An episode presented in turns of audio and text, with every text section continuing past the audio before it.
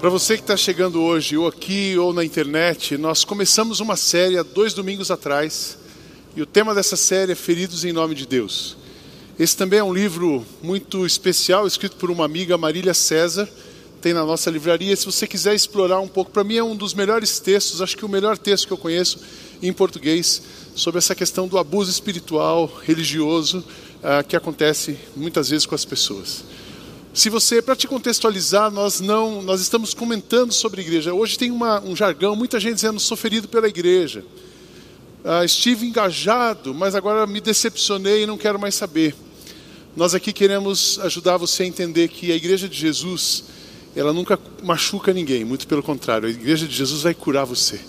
Jesus nunca machuca ninguém, ele te abraça, ele te acolhe, acolhe como você está e transforma na pessoa que ele planejou para você ser. Não que não vamos ter falhas, nós somos a igreja, então vamos ter falhas, mas quando Jesus entra num problema, ele soluciona aquilo.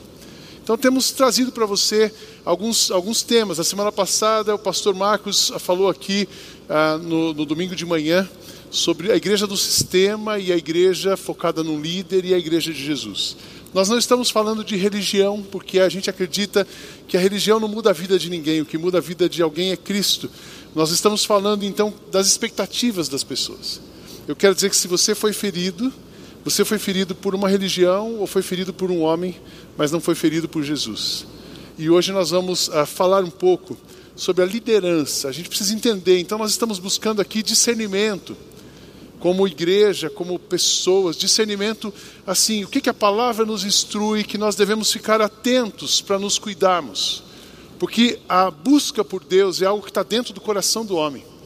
Dostoiévski dizia que todo homem tem dentro de si alguma coisa do tamanho de Deus. Claro, nós somos criados à imagem e semelhança de Deus, nós só somos completos quando encontramos a Deus e Ele nos preenche. Então, essa é uma busca constante. Mas nessa busca, muitas vezes, nós podemos nos frustrar.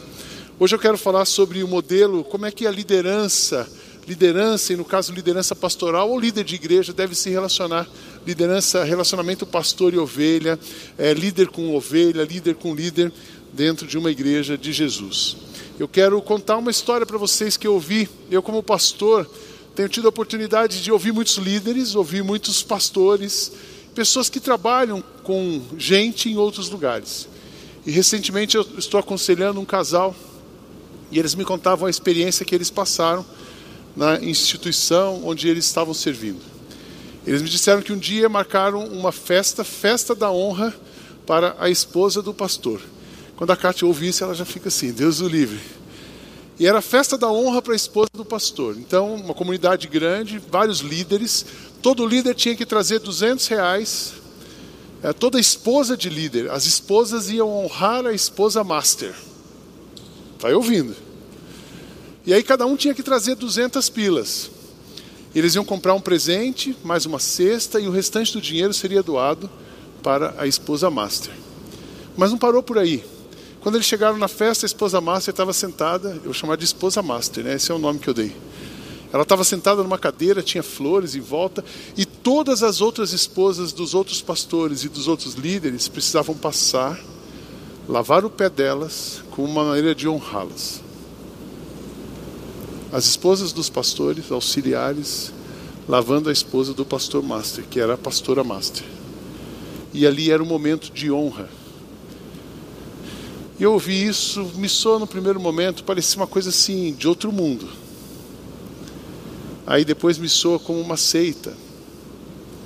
Aí me soa como uma coisa extremamente religiosa. E depois eu começo a olhar com misericórdia e falo assim: as pessoas se perderam. Porque o que Jesus pede para a gente é exatamente o contrário. Jesus lavou os pés dos seus discípulos e depois ele disse assim: Eu, sendo mestre e Senhor, lavei os pés de vocês, os pés de vocês, para que vocês lavem os pés uns dos outros. Aí você diz: Sidney, isso acontece? Acontece em todos os sistemas e lugares onde tem um, um homem, tem alguém humano comandando. Isso pode acontecer numa igreja, isso pode acontecer numa empresa, isso pode acontecer num governo, isso pode acontecer em qualquer lugar onde você está. Se tiver uma coisa humana mandando naquele lugar, vai ter problema. muitos ensinos, isso, trazendo isso para o nosso contexto igreja, muitos ensinos e práticas foram incorporados no dia a dia das igrejas, e isso confunde as pessoas. Quando eu era criança, tinha uma brincadeirinha, fazer tudo que o seu mestre mandar. Lembra dessa brincadeira de rua? E a gente saía para esconder e tal, e dividia o grupo. E tem gente brincando de fazer tudo que o seu mestre mandar. Isso incorporou na igreja e não pode ser assim. Existe muita gente hoje, infelizmente, culpada, magoada, frustrada porque foi enganada. No Brasil, hoje representa 22% da população brasileira diz que querem Jesus, mas não querem a igreja de Jesus, porque de alguma forma já foram enganadas, manipuladas ou ah, machucadas com isso. Mas para mim isso é uma estratégia demoníaca para afastar uma pessoa de Deus e da igreja. Não existe nada mais bonito do que a pessoa de Jesus. E não existe nada mais saudável e acolhedor e funcional do que a igreja de Jesus. Quando somos igreja, quando somos povo de Deus, a gente faz muita diferença no mundo. Que, que eu gostaria nessa manhã? Primeiro, então, resgatar o modelo de liderança de Jesus. Você não vai, não quero que você veja o CISNE ou a equipe pastoral dessa igreja, eu quero que você veja o modelo de liderança de Jesus. Esclarecer um jeito saudável de pastores se relacionarem com as suas ovelhas, de líderes se relacionarem entre si e entre a igreja. Também quero ajustar as suas expectativas. Porque tal, muita, isso acontece, muitas vezes você foi ferido em algum lugar e você chega aqui porque você não quer mais aquilo, mas daqui a pouco você começa a fazer exigências ou cria expectativas ao nosso respeito com relação a você. Mas acima de tudo, eu quero que essa manhã traga alívio, cura, restauração e renovo para o seu coração. Eu quero que você saia daqui cheio de esperança, falando assim: ufa, tem esperança, tem esperança. A igreja de Jesus ela é o lugar de esperança. E existe, eu falo assim, dá para você ser crente e ser feliz. Dá para você seguir Jesus e ser feliz. A religião não pode ser, a religião é pesada, mas Jesus é leve. Então a gente dá para viver uma vida normal, dá para ser crente, dá para ir no cinema, dá para tomar vinho, dá para comer bem, dá para fazer tudo que é bom e ser feliz. Então eu quero que você saia daqui encorajado com isso. Nós vamos ler o texto, carta de Pedro, 1 Pedro, capítulo 5, verso 1 a 4. Você pode ligar sua Bíblia, ou abrir, ou acompanhar a leitura que nós vamos fazer aqui. Diz assim: Eu que também sou presbítero, dou agora conselhos aos outros presbíteros que estão entre vocês. Sou uma testemunha dos sofrimentos de Cristo e vou tomar parte na glória que será revelada. Aconselho que cuidem bem do rebanho que Deus lhes deu e façam isso de boa vontade, como Deus quer, e não de má vontade não façam o seu trabalho para ganhar dinheiro, mas com o desejo de servir. Não procure dominar os que foram entregues aos cuidados de vocês, mas sejam um exemplo para o rebanho. E quando aparecer, e quando o grande pastor aparecer, vocês receberão a coroa gloriosa que nunca perde o seu brilho. Aqui Pedro está dando quatro conselhos para você que lida, que é líder numa comunidade, para você que é pastor, muitos pastores assistem a nossa mensagem, os nossos pastores estão aqui. Você fala, puxa, essa mensagem é para pastor. Não, é para líder, pastor e para você. Para você entender como é que deve ser a relação. Aí quando o cara pedir alguma coisa para você, você pode fugir, que é pastor Denorex. Eu sou antigo, né? Esse negócio de Denorex é antigo, é comercial antigo. Porque tem pastor e pastor. Então, quando o cara fugir desse escopo, pode, pode sair que é encrenca. Usando o jargão aí, chuta que é laço. E não deixa ninguém te amarrar naquela história. Então, é uma vacina para a nossa comunidade. Porque tudo que nós queremos é seguir Jesus. Tudo que nós queremos fazer é amar como Jesus. Como é que deve ser a relação de cuidado? Primeiro, um pastor, um líder, deve cuidar por livre vontade e não por obrigação. Verso 2 fala disso cuidem do rebanho que Deus lhes deu. Já a primeira coisa, o rebanho é de Deus. O rebanho não é do Sidney, não é do Marcos, não é do Hugo. Não, nós pertencemos, o rebanho é de Deus. E ele confiou isso a cada um dos pastores. Façam isso de boa vontade e não como e não de como Deus quer e não de má vontade. Pastorear é um dom e um privilégio. Não pensem que só pastores institucionalizados ou remunerados exercem esse dom. Isso é um dom. Para mim, o pastoreio, pastorear uma pessoa é cuidar do bem-estar de alguém a longo prazo. Quando você olha uma criança, uma criança vulnerável, e você olha para aquela criança com compaixão, misericórdia, usa o que você tem, o que você é, para que essa criança se torne um adulto suficiente, profissional, competente, com uma vida digna. Isso é pastoreio. Quando você liga para alguém encoraja uma pessoa que está desanimada, isso é pastoreio. Quando você abraça alguém e acolhe alguém na sua casa ou no seu coração e cuida dessa pessoa, isso é pastoreio. Tem gente que vem aqui, pastor, aqui nessa igreja tem mulher pastora? Eu digo, depende do que você está perguntando. Mulher consagrada institucionalmente ou mulher exercendo o pastoreio? Graças a Deus pelas mulheres que exercem o pastoreio nessa igreja. Tem muita mulher trabalhando aqui servindo a Deus, cuidando de pessoas. Graças a Deus por você, líder de grupo, que abre a sua casa semanalmente, seu coração, agora o seu Zoom, e tem disposto do seu tempo para abraçar alguém. Graças a Deus por você que vai com o pastor Beto na rua entregar marmita. São 200 marmitas por dia, agora aumentou e nós queremos chegar a mil marmitas por dia. Vamos chegar nesse número. Na verdade, a gente queria zero marmita, que não tivesse ninguém morando na rua. Mas a nossa realidade ainda tem. Então nós vamos cuidar dessas pessoas. Isso é pastoreio.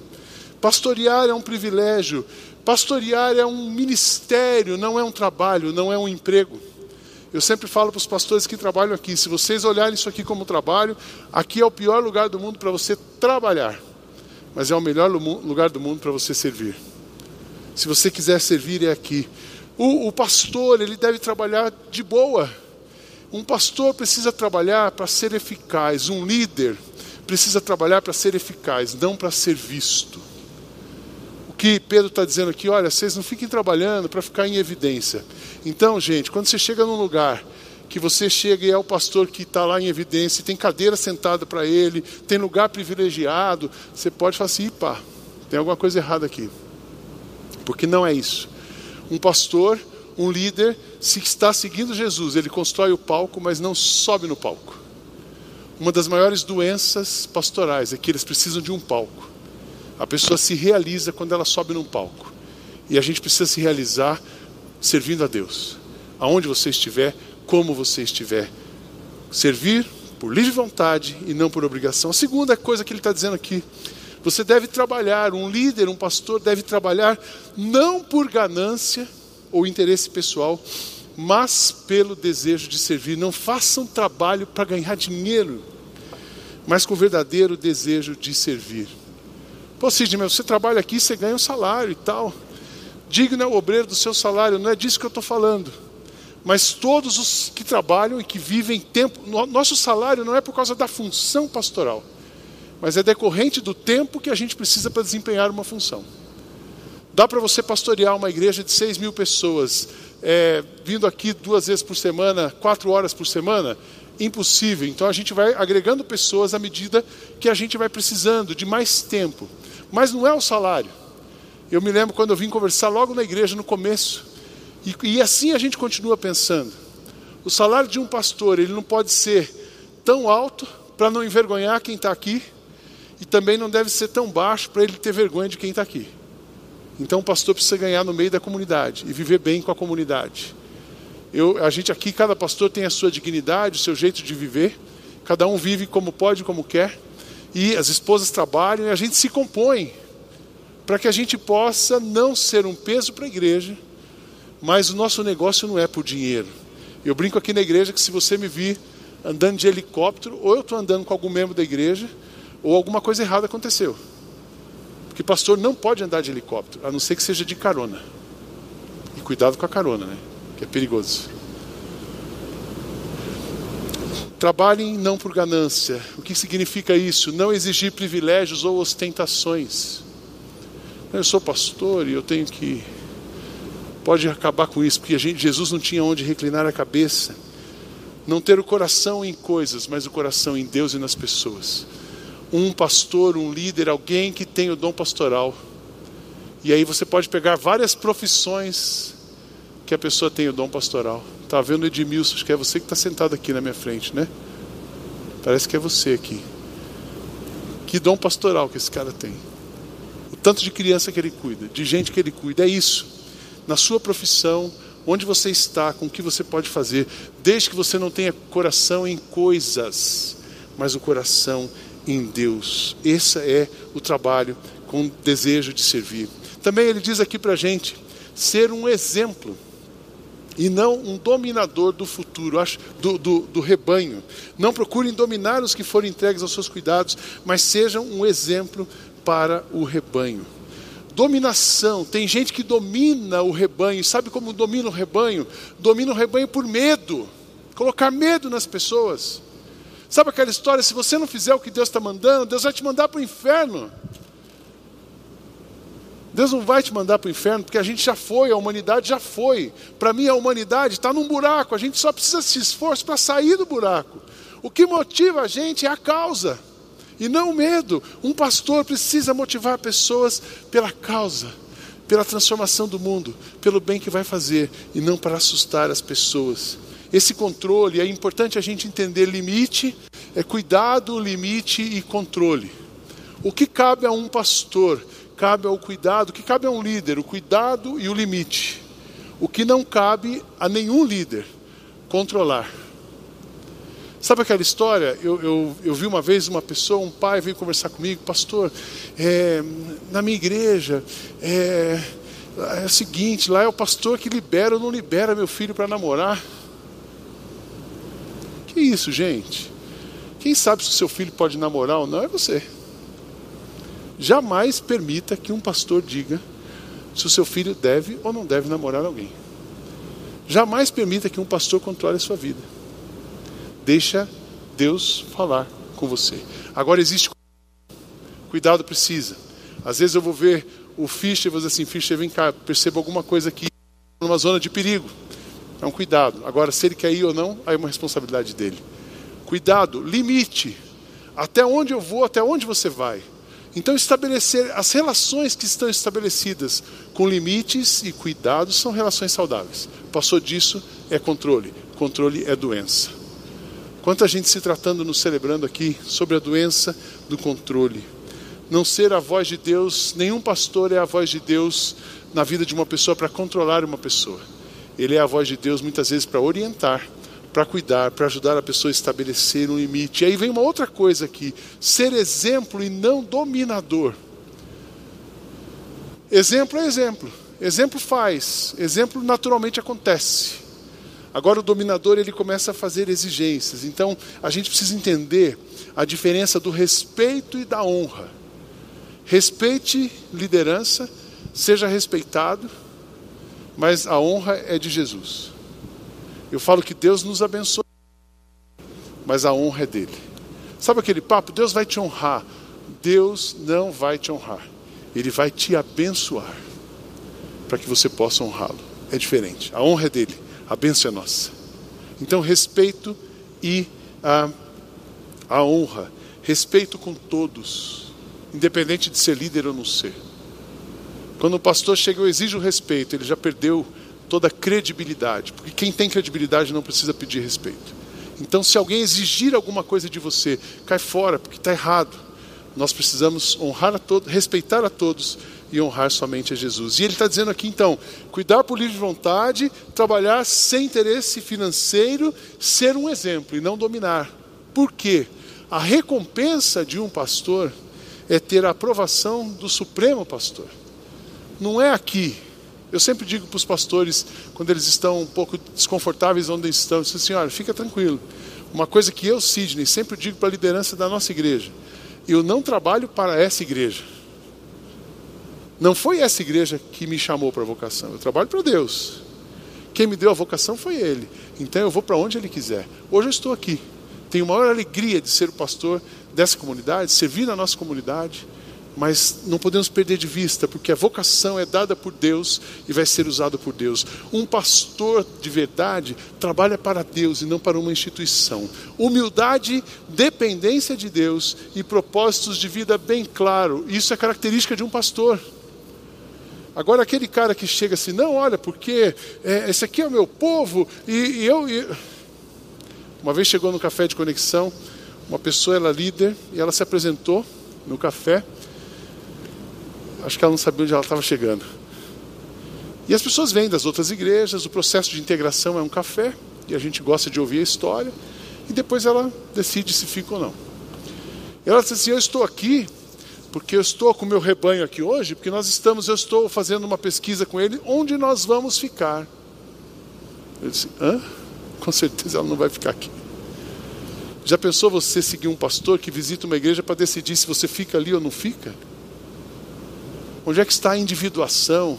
Onde é que está o respeito, a inteligência das pessoas? No reino de Deus, a salvação é pessoal. A peregrinação é comunitária e nada é individual. Existe a individuação, mas não a individualidade. Então, aí obviamente ela não ficou aqui na igreja. Quando ela entendeu o que a gente pensava, ela pegou o rebanho dela e foi para outro lugar. Então nós precisamos entender isso. Se você foi ferido, deve ter sido por alguém desse tipo que está controlando, que tinha ganância, que tinha grana no meio. Alguém pediu honra para você. Não honre ninguém a não ser Jesus. Respeite todas as pessoas, respeite os seus líderes, mas com limite e deixe Deus falar com você. A gente olhando um pouquinho mais, um outro texto, o conceito bíblico da liderança de Jesus. Não vou olhar ah, esse texto como todo, apenas queria pegar um pedaço aqui depois você lê esse João 13, a história toda do lava-pés de Jesus, e tirar rapidamente cinco lições. A gente olhar para esse modelo de Pedro e o modelo que Jesus estava dizendo. Ali no Evangelho de João, capítulo 13, versos 12 a 15, ele diz assim: Depois de lavar os pés dos seus discípulos, Jesus vestiu de novo a capa, sentou-se outra vez à mesa e perguntou: Vocês entenderam o que eu fiz? Vocês me chamam de mestre e de senhor, e tem razão, pois eu sou mesmo. Jesus sabia quem ele era e o que ele estava fazendo aqui. Se eu, o Senhor e Mestre, lavei os pés de vocês, então vocês devem lavar os pés uns dos outros, pois eu dei o exemplo para que vocês façam o que eu fiz. Rapidamente olhando esse texto, quero considerar cinco coisas sobre liderança. A primeira delas é que o degrau mais alto que um líder deve chegar são os pés da outra pessoa. Sabe aquela história? Você cresceu, cresceu na profissão, você se tornou um líder, aí você estudou, você ganhou uma bolsa, você foi para Harvard. Você estudou, você participou do comitê da ONU. Não sei se é muita boa coisa participar do comitê da ONU agora. Mas você chegou no topo da liderança do mundo. O topo para uma pessoa que está seguindo Jesus tem que ser o pé da outra pessoa. Esse é o lugar mais alto que a gente pode chegar. É isso que Jesus estava dizendo para nós. Uma outra coisa, liderança é quem serve primeiro. Jesus estava dando um exemplo, assim, olha, ele podia ter sentado, ele não foi servido no jantar. Ele pegou uma bacia, uma toalha, amarrou na cintura e lavou os pés das pessoas. Onde se viu você pedir que alguém, a noite da honra, você lavar o pé de alguém? Não. Aqui nós temos que lavar os seus pés. Os pastores dessa igreja são os primeiros a lavarem os pés. Os líderes dessa igreja são os primeiros a lavarem os seus pés. Porque quem não estiver disposto a lavar o pé de alguém não fica na liderança dessa igreja. Amém, irmãos? Então, vai entendendo isso. Uma outra coisa, a metáfora da liderança. Se você perguntar para um líder aqui o que significa liderança Liderança lá atrás é quem tinha subordinado, depois quem tinha seguidor, depois quem tem outros líderes. Liderança é, são aquelas pessoas, líder é aquela pessoa que está disposto a pegar uma bacia, uma toalha e lavar os pés da outra pessoa. Isso é liderança para mim. Isso é liderança para Jesus. A liderança que vai fazer diferença no mundo é a liderança que está disposta a lavar o pé de alguém. O único jeito de liderar com equilíbrio, saúde e a igualdade quando a gente perde esse, essa noção da igualdade, né, a gente perdeu a condição de liderar. Eu falo que aqui na nossa igreja, se a gente fosse pela classificação social, tem a classe E, D, C, B, A, A, A, e ha, ha, ha. Está todo mundo aqui. Mas o único lugar que nós somos iguais é aqui. Porque saiu dali, aí, cada, a cor do seu cartão já muda tem gente que vai ter o Black Infinity. O outro vai ter um cartãozinho mais simples. Isso é fora. Mas aqui nós somos iguais, porque Jesus nos olha como iguais. Jesus, poder de verdade, só para Jesus. Pequenos poderes não combinam com Jesus. E é engraçado que numa instituição, ou mesmo numa igreja, tem os pequenos poderes. Aquela pessoa que o sonho dela era chegar no alvo, assim, ah, eu quero, eu queria ser o líder. Uma vez eu estava aqui na frente, um menininho veio e perguntou para mim, pastor, quando é que meu pai vai poder sentar na frente com vocês aqui? Eu olhei para ele a hora que ele quiser. Sabe por que, que a gente reserva lugar aqui? Só para ficar perto da escada, para não ter que sair. É só para isso, o acomodar alguém que chegou, é só para essa facilidade. Quando é que meu pai pode sentar? Porque na outra igreja só podia sentar na frente quem fosse importante. Todo mundo é importante. Poder de verdade. Já pensou o poder de uma cadeira? É muito pouco, né, gente? E o poder daquele cara que fica no estacionamento? Esse eu deixo e esse eu não deixo. Pequenos poderes. Sobre isso com o Júnior Sass. Falei, nós precisamos eliminar até da portaria, até do estacionamento da igreja, os pequenos poderes. Porque poder nessa igreja é só para Jesus. Não vamos confundir, não significa que a gente não tem limite, cada um tem limite, cada um tem uma função, cada um tem uma responsabilidade. Mas o poder e a honra somente é Jesus. Como então, fechando, como manter um relacionamento saudável entre líder e liderado? Isso aqui se aplica na, onde você trabalha, se aplica aqui na igreja, se aplica onde você estiver. Rapidamente, primeiro ofereça e receba a orientação sem controlar. Eu acredito muito no poder da conversa, na dialógica, na troca. Quando a gente fala, a gente está pensando, quando a gente ouve, a gente está pensando.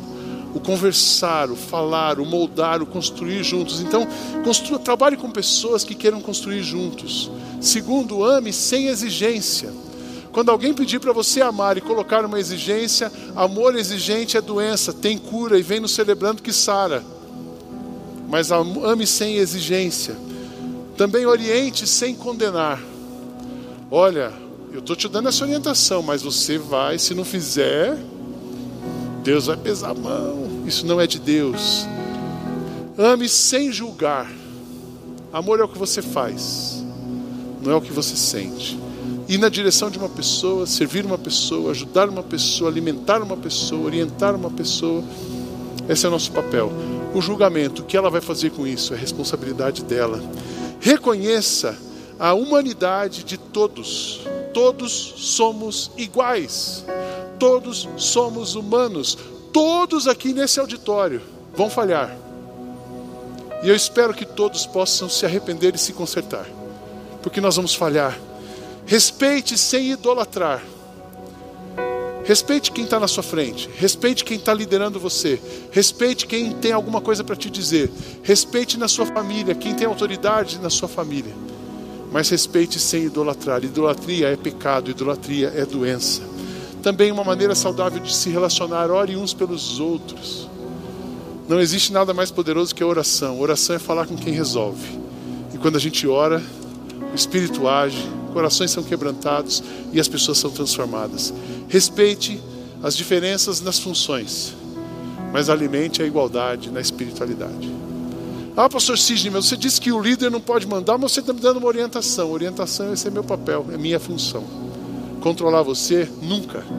Orientar você, sempre que possível ou necessário, para que a gente possa ir juntos para a direção de Deus. Amém, irmãos? Eu, Senhor Deus, digo que eu mesmo procurarei e buscarei as minhas ovelhas. Como um pastor busca as suas ovelhas que estão espalhadas, assim eu buscarei as minhas ovelhas e as trarei de volta de todos os lugares por onde forem espalhadas naquele dia de escuridão e de desgraça. Eu as trarei de países estrangeiros e as ajuntarei e as trarei de volta à sua própria terra. Eu as levarei para as montanhas de Israel e ali as alimentarei, perto dos ribeirões e em todos os lugares onde o povo vive. Deixarei que eles pastem em bons pastos, nas subidas das montanhas, nos vales e em todos os pastos verdes da terra de Israel. Eu mesmo serei o seu pastor, o pastor do meu rebanho. Encontrarei um lugar onde as ovelhas possam descansar. Sou eu, o Senhor Deus, quem está falando. Viva uma fé, viva uma espiritualidade que traga a você descanso e suavidade. Combina com Jesus uma vida espiritual suave, porque Ele é manso e suave. Tudo que causar peso a você, pensa bem, respira bem questione, porque não combina com Jesus. Venham a mim, vocês que estão cansados e sobrecarregados, e eu vos aliviarei. Tomem sobre vocês o meu jugo, porque o meu jugo é suave e o meu fardo é leve. Que Deus abençoe sua vida, nossa igreja, seu coração nessa manhã.